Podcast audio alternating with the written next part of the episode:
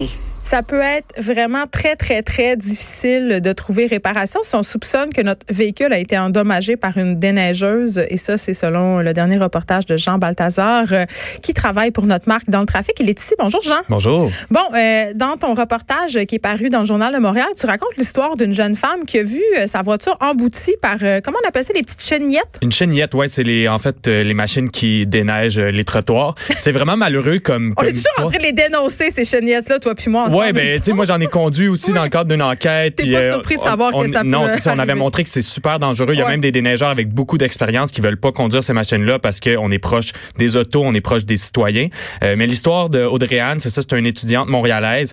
Euh, elle revenait de son corps de travail de nuit, puis elle a retrouvé son, é- ben, en fait, sa voiture dans un état exécrable. Euh, C'est-à-dire? Ben, dans le fond, en fait, le pare-choc arrière était détruit, son miroir droit était détruit, puis toutes ses deux portes étaient fissurées sur le côté. Là. pas une, euh, la déneigeuse m'a accroché un peu, là. Puis a Non, non, non, c'est des dommages euh, évalués à plusieurs milliers de dollars. Puis le problème, c'est ça, c'est qu'il y a personne qui s'est euh, dénoncé, en fait, qui a annoncé qu'il était fautif, là, dans le sens qu'il n'y a pas de déneigeur qui a dit à son contremaître, c'est moi qui est ont même responsable pas de. Non, exact. Dans le fond, euh, comment elle a su ça, elle, c'est que son voisin a laissé une note sur sa voiture disant que lui avait vu l'accident, puis que le déneigeur était trop pressé pour s'arrêter ou simplement pour appeler son contremaître. Donc, encore à ce jour, ça fait un mois que l'accident est arrivé. C'est arrivé le 14 février, Mm. Puis elle est toujours pas capable d'avoir des réponses à la ville. Tu sais, une réponse toute simple, qui est responsable de l'accident? Puis là, le problème... Oui, parce que si, mettons, moi, je roule dans un nid de poule avec ma voiture et que ça brise, je sais pas, moi, mon pneu, il y a des recours contre la Ville de Montréal, mais c'est toujours excessivement. C'est un chemin de croix, là. Ça, c'est sûr. Là. Sauf que elle, dans son cas, c'est même pas si c'est la Ville, si c'est l'entrepreneur, parce que le déneigement, c'est sous-traité. Exactement. Puis là, le, le problème, c'est que après ça, pour avoir une réclamation, tu sais, dans le sens que elle pourrait approcher ses assurances, dire je vais être remboursé, mais là, ça veut dire que sa prime d'assurance augmente, Ben, bien sûr. euh, tu sais, de façon Sa franchise aussi, ex- exponentielle, exact. Euh, là, dans le fond, sans fautif, elle peut pas avoir réparation, réclamation, fait que c'est vraiment problématique pour elle. Puis surtout que c'est une étudiante, tu sais, dans le sens qu'elle a pas nécessairement beaucoup de moyens pour payer ça. C'est frustrant pour tout le monde, mais elle, c'est encore plus problématique. Puis ce qui arrive en ce moment, c'est que c'est sûrement pas une situation qui est unique parce que le nombre d'accidents impliquant un véhicule de déneigement est en constante hausse depuis cinq ans. Puis c'est pas parce qu'il y a plus de neige. Euh, non, non, non, pas nécessairement. Fait que, tu sais, nous, on avait, c'est ça, je l'ai dit, fait une enquête euh, Ouais. avec ma collègue Daphné Hacker sur ça, euh, qu'on a, on a fait un suivi cette année aussi qui montre qu'il y a des conditions euh, vraiment intenses euh, dans le monde du déneigement qui Ouais. font en sorte que ça pousse les déneigeurs à être des dangers publics. là. Là, euh, on va se poser la petite question. Oui, la question bazou. OK. Bon, euh, le- la voiture, évidemment, c'est pas une Porsche, là. Non, c'est une voiture euh, très normale d'une étudiante euh, avec une valeur euh, pas si élevée de revente, disons, mais quand même, pour être elle- gentil. pour elle, elle avait une valeur. ben c'est euh, ça, c'est grande, important, c'est c'est- c'est son moyen de transport euh, de tous les jours. Puis elle n'a pas nécessairement les moyens de la faire réparer, c'est d'autant plus important. Mais il y a des déneigeurs qui disent euh, qu'ils se tiennent loin, en fait, des véhicules de luxe. Et on pense entre autres à les Tesla, puis on avait parlé en- aussi des autos électriques, mais ça, c'était pour le remorquage. Exactement, oui. Est-ce qu'on a droit ici à une espèce de deux poids, deux mesures?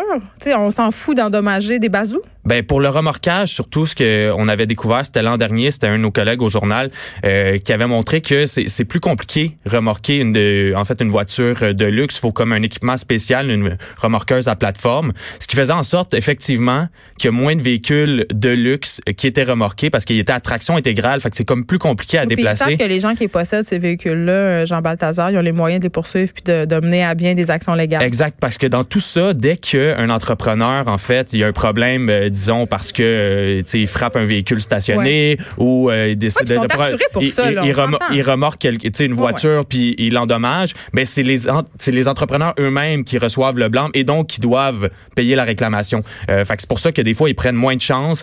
Puis là, effectivement, on l'avait aussi montré pour les voitures euh, électriques euh, qui étaient quand ils- qu'elles étaient branchées, c'était plus compliqué à déplacer. Ouais. Mais ouais, euh, c'était vraiment un problème. Puis ce qui était vraiment dérangeant, c'est que quand tu fais pas déplacer ton véhicule, ton amende est moins chère. Fait que les gens qui avaient une voiture de luxe, tu sais, pas sauvaient de l'argent, mais dans le sens qu'ils payaient moins cher, deux fois moins cher à peu près leur euh, leur amende parce les que leur sont toujours avantagés. ben, exact. Là, euh, dans le cas de cette jeune femme-là, est-ce qu'on sait qui va payer pour ça? Peut-être qu'à la suite du reportage du journal à la ville, on va se sortir les deux doigts du nez, comme Ben, tu sais, pour euh, pour l'instant, un mois plus tard, on se renvoie encore la balle du côté de, de l'entrepreneur puis de la ville de Montréal. Elle, elle a fait de nombreuses et nombreuses démarches. Là, tu sais, c'est très prenant pour quelqu'un qui a, par exemple, une job comme elle, qui est, qui est étudiante. Elle a appelé cinq fois la ville, trois fois ses assurances, une fois le déneigeur qui s'occupe du déneigement dans son secteur. Puis à ce jour, un mois plus tard, elle a toujours pas de réponse. On espère que peut-être euh, l'article va faire avancer le dossier, mais ouais, moi je vais suivre auprès d'elle euh, qu'est-ce qui arrive avec tout ça. Tu sais que ça m'est arrivé, hein, la déneigeuse a foncé dans ma rutilante qui a rondeau euh, mon pare-choc, en fait, les clips C'est tellement fâchant, c'est ça. Oui, puis j'ai juste rien fait parce que je le savais. Tu le savais, hein? Que ça serait un véritable... Tu veux pas t'embarquer là-dedans. C'est tellement décourageant. On le sait d'avance, on sait que ça va être long, ça va être pénible, euh, puis on va revoir notre argent, euh, tu sais, des semaines et des mois plus tard. C'est le système de gestion à la Ville de Montréal. On se fie au fait que ça soit tellement compliqué puis que les citoyens ont pas le temps, ont pas de temps à perdre pour se battre avec la Ville, donc vont payer de leur poche. Et c'est ce que je vais faire avec mon pare-choc quand il va finalement se décider à tomber. Jean Balthazar, merci. On peut te lire dans le Journal de Montréal. Merci, Geneviève.